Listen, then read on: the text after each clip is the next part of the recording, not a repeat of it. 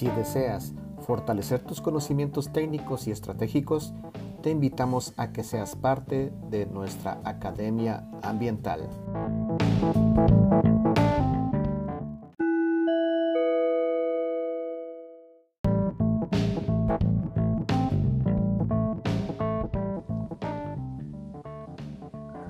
Hola amigos, un nuevo segmento. Es más, el primer segmento de ya de la nueva temporada de nuestro programa de circularidad del podcast del Centro Guatemalteco Producción Malimpia. Hoy estamos ya el, primer martes del año 2021, martes 5 de enero, eh, en el que estamos realizando la primera entrevista, una entrevista que la verdad cuando la definimos con, con, nuestro invitado, pues me pareció muy positivo, muy emocionante porque eh, realmente es un invitado para mí muy, muy especial, de gran valor eh, a nivel profesional, pero también a nivel pues de, de amigos, ¿no? Personal y hoy tengo el gran gusto de estar con mi estimado amigo Cristian Izquierdo.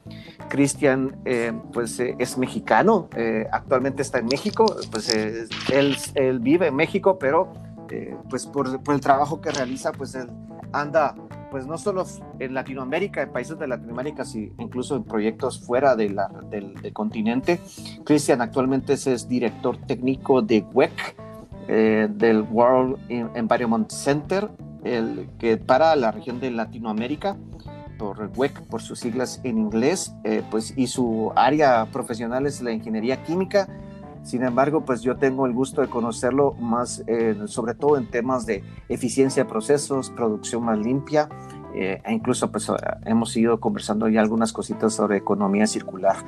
Y pues el tema que coincidimos con Cristian es hablar sobre ¿Qué ha pasado precisamente en Latinoamérica en los últimos 15 años acerca de la producción más limpia?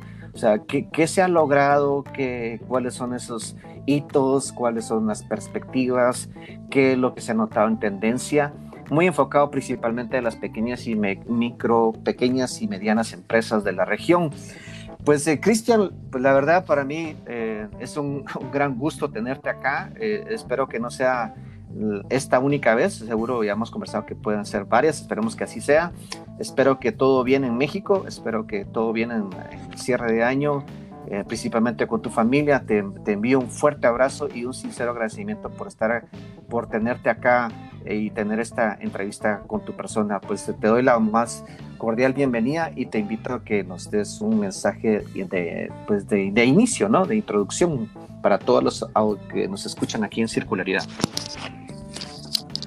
Buenas noches, Luis. Hola, Cristian. ¿Qué tal?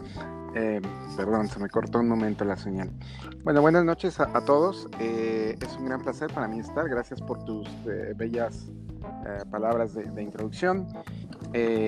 bueno, pues un feliz año y, claro, espero que todo salga bien en este nuevo año, tanto para ti como para, para todo tu auditorio, ¿no?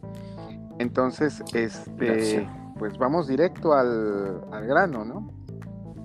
Sí, sí, pues eh, habíamos coincidido de, con, tu persona de hablar un poco sobre producción más limpia y solo un pequeño recordatorio que la producción más limpia fue un concepto que, pues, eh, eh, de nuestra parte como centro de producción más limpia, lo visualizamos en el 89 en Naciones Unidas. claro que hay otras partes en otras iniciativas también que han desarrollado temas o metodologías similares, pero eh, nosotros muy pues, afinados a las Naciones Unidas, pues eso es un concepto que fue establecido en 1989 y en el caso de Guatemala, eh, pues eh, se ve como punto de inicio cuando Naciones Unidas precisamente vino aquí a, ofrecer la idea de crear un centro de producción más limpia en el 99. Y, bueno, y pues y con tu persona hemos tenido el gusto de trabajar ya hace algunos años y pues la idea es que nos puedas compartir tu, tu experiencia y tu conocimiento sobre lo que ha pasado en los últimos 15 años trabajando en este tema ambiental. Claro. Bueno, sí, eh, recuerdo eh, esa, época cuando estábamos en los centros, eh, eh, efectivamente, más o menos en, toda la región empezaron los centros. Y en ese momento, la producción más limpia sonaba algo muy, muy novedoso, ¿no? Aunque estrictamente eran conceptos que, ya se venían haciendo en, la industria privada, especialmente la grande, especialmente la automotriz, que ya había avanzado con esto, y en algunas áreas de ingeniería química. Eh, sobre todo petroleras, eh, farmacéuticas.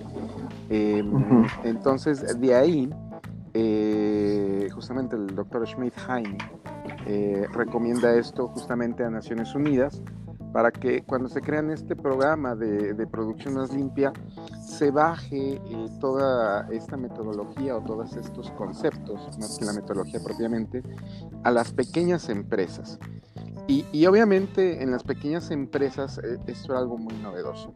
Eh, eh, sobre todo porque se tenía muy claro desde el punto de vista del sector privado el concepto de más bien ecoeficiencia, no tanto producción más limpia, que es un concepto más bien económico. este fue promocionado por el World Business Council justamente a, través del doctor Schmidt-Heine, que era el director de General Motors, eh, y básicamente el concepto de coeficiencia era hacer más con menos. Y claro, en algún punto le preguntaron, bueno, ¿y, eso cómo ayuda al ambiente? ¿no? Y, claro, ahí ya hizo su corrección y dijo, hacer más con menos significa eh, utilizar mejor los recursos y generar menos contaminación. Al final del día, lo que no uses se va como residuos. Eh, pero al final del día era una visión netamente económica, lo cual mm, no juzgo, es decir, no está ni bien ni mal, es, la visión de un empresario eh, del sector privado que, yo creo que era muy natural.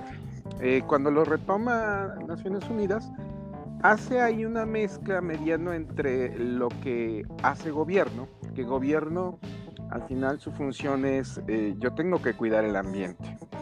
Eh, eh, entonces, eh, un poco se crea la metodología de producción más limpia, que es querer atender un poco estas dos partes. sí se tiene que ganar, pero también se tiene que cumplir con la normatividad. No tenemos que dañar el, medio ambiente. Y lo bonito de, esto es que justamente la, la metodología generó un marco de cómo hacerlo. Ahora, curiosamente, sigue siendo un concepto netamente administrativo. En, el fondo, producción más limpia, en realidad es un concepto de administración, no es propiamente un concepto técnico. Eh, la parte técnica viene cuando ya metes eh, justamente todas las herramientas de, cómo lo hago.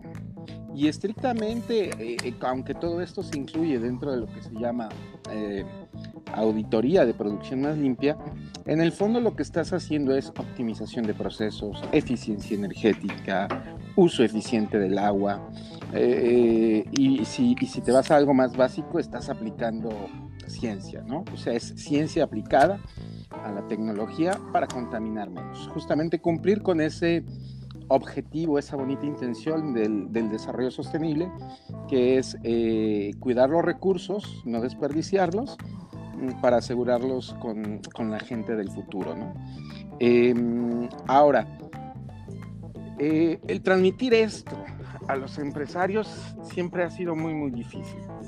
Eh, después de unos 10 años más o menos de estar trabajando eh, en los centros de producción más limpia, una de las primeras preguntas que, que todo el mundo se hacía es, bueno, ya hicimos casos, eh, se han presentado a las empresas, particularmente a las pymes, y, hasta cierto punto, digamos, todos estábamos esperando que esto se iba a vender como pan caliente. Y lo primero que empezamos a observar es que las empresas no llegaban, ¿no?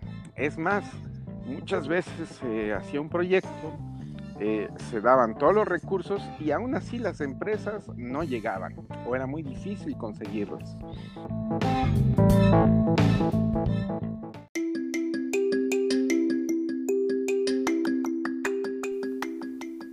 Mejora tu desempeño ambiental con nuestro programa de teleingeniería, especialistas ambientales con asesoría virtual y efectiva.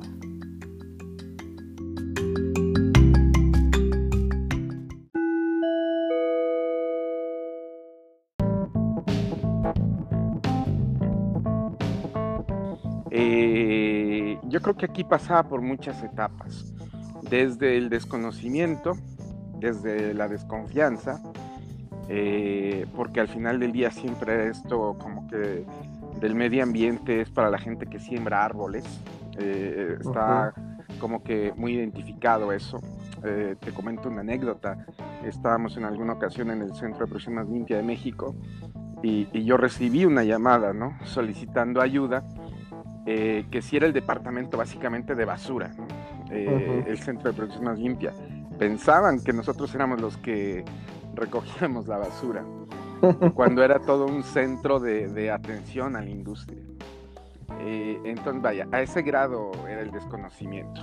Y, y, y si en la academia, salvo los que se dedican a medio ambiente, existía este grado de desconocimiento, pues qué puedes esperar hacia otros sectores y particularmente cuando hablamos de pymes, ¿no?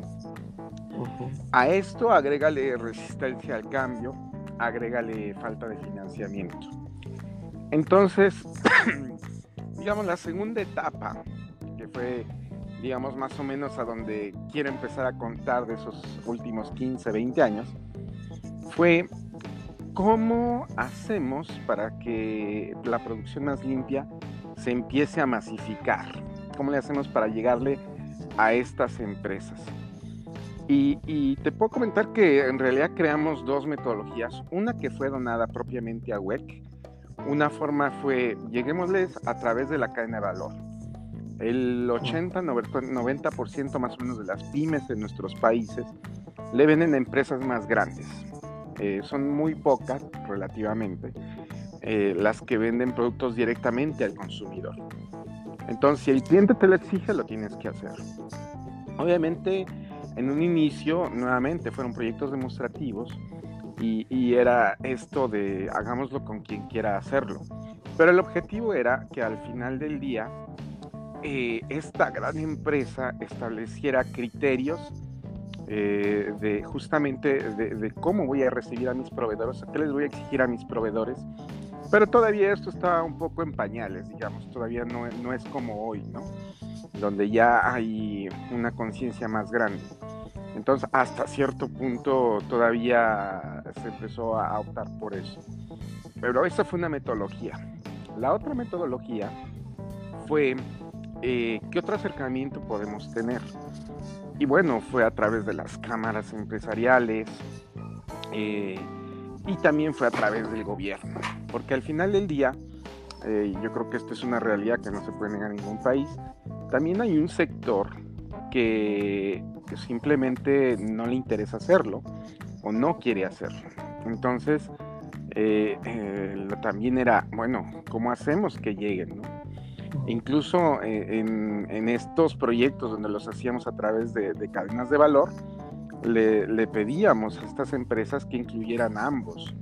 Empresas que fueran muy proactivas, pero también empresas que eran totalmente reticentes, porque un poco queríamos saber qué pasa, por qué, sobre todo aquellos que no quieren hacer, se, niegan a, ver esto.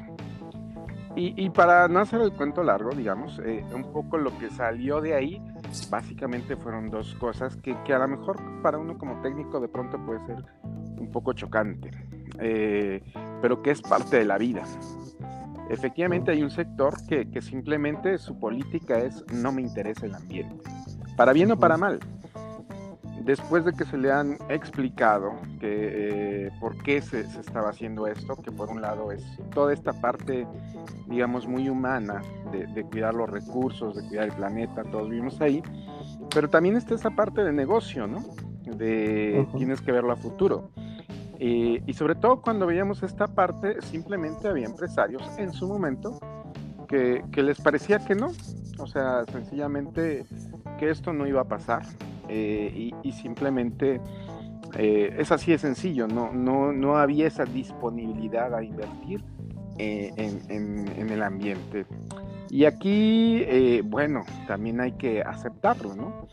Eh, entonces se, buscan estrategias para incluir estas empresas, eh, pero digamos, eh, al final del día nosotros simplemente lo que veíamos es ahorita todavía hasta cierto punto es voluntario, más adelante va a ser obligatorio, ya sea por esta gran empresa que compra productos te lo va a exigir, eh, y creo que no nos equivocamos, estamos en un mundo en el que actualmente te lo pide, porque el cliente final lo empieza a pedir, o ya sea porque nuestros gobiernos han firmado acuerdos para reducir emisiones, eh, bajar eh, la temperatura del ambiente, eh, el calentamiento global básicamente, y para cumplir con esos acuerdos, pues se tienen que tomar medidas, no solo a nivel gubernamental, sino también a nivel privado, y, que básicamente se traducen en restricciones, normas más estrictas, etcétera, Entonces, aquí lo, más importante es, era hacerles ver, sobre todo a las pymes,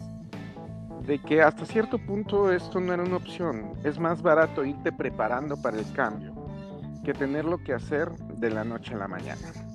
Pero para nosotros los técnicos, creo que la gran lección aprendida es, eh, bueno, hay gente también que, que, es muy respetable la razón eh, que puedan tener, que simplemente no está interesada. Eso es yo creo que parte de, de la realidad.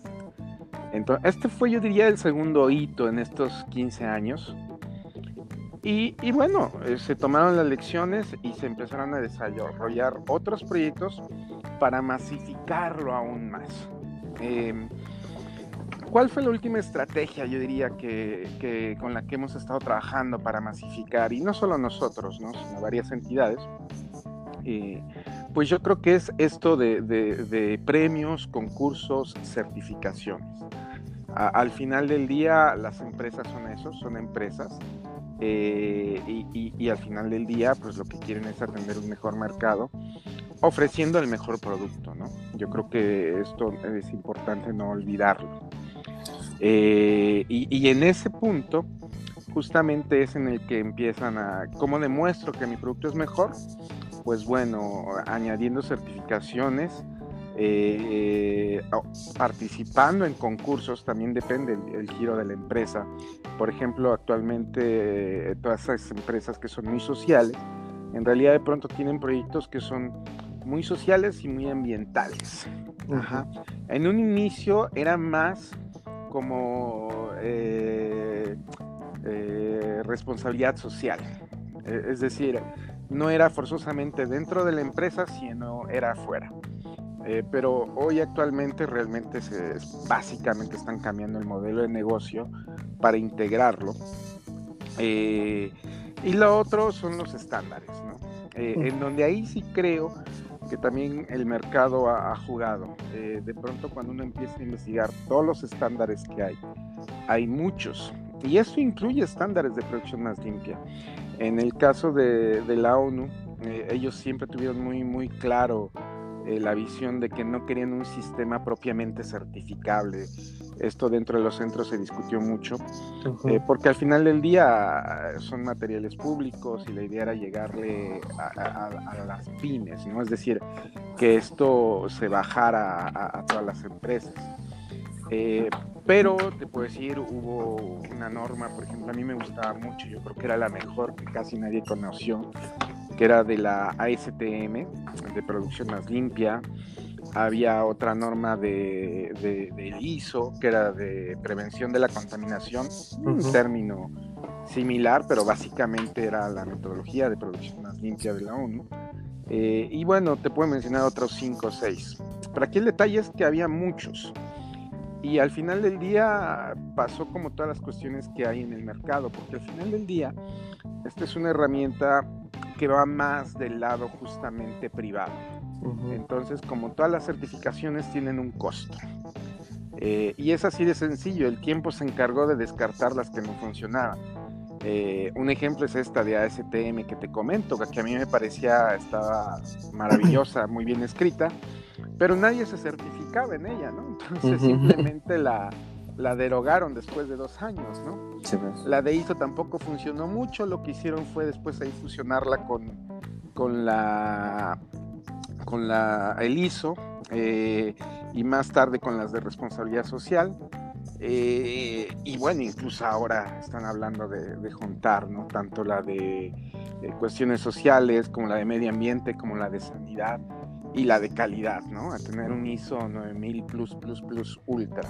Sí. Eh, que por un lado eso es algo que piden las empresas, pero por otro lado el que hace las normas se pierde negocio, ¿no? Nuevamente, no estoy diciendo que sea ni bueno ni malo, yo creo que es una consecuencia del mercado, eh, pero a, los pequeños particularmente, a las pymes, eh, sí les causa conflicto porque cuando empiezan a meterse a este mundo se pierden ahora, bueno, digamos, ese es por poner el marco, eh, eh, pero ya aterrizando, desde el punto de vista técnico, ¿qué veíamos en las empresas? Básicamente te puedo decir que, nosotros vimos, eh, creo que mucho tiempo antes de que incluso mismo Penuma y Onudi cambiara su, su estrategia, y esto incluye algunos de los proyectos que hicimos en Guatemala, que hubo algún momento en que todo estaba muy centrado en eficiencia energética. Y producción más limpia no es eficiencia energética, es al revés. Eficiencia energética es parte de producción más limpia. Entonces, cuando nosotros hicimos los diagnósticos, sí hicimos mucho énfasis en incluir toda esta parte del proceso. Y básicamente estos diagnósticos que, dicho sea de paso, no me gusta la palabra diagnóstico. En inglés la palabra es auditoría.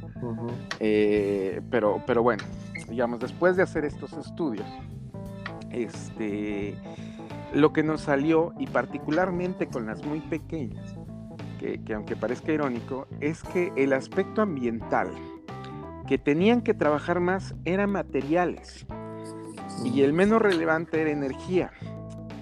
Eh, y, esto nos causaba conflictos en las implementaciones. Y la verdad es que tiene mucho sentido. ¿Qué es lo que sucede? Cuando tú ves empresas muy pequeñas, en realidad pues tienen algo de iluminación, tienen algunos pequeños motores y, básicamente eso es energía. En algunos casos tendrán alguna caldereta, ni siquiera llega a caldera, que no opera todos los días. Eh, pero vaya, el consumo de energía es mínimo.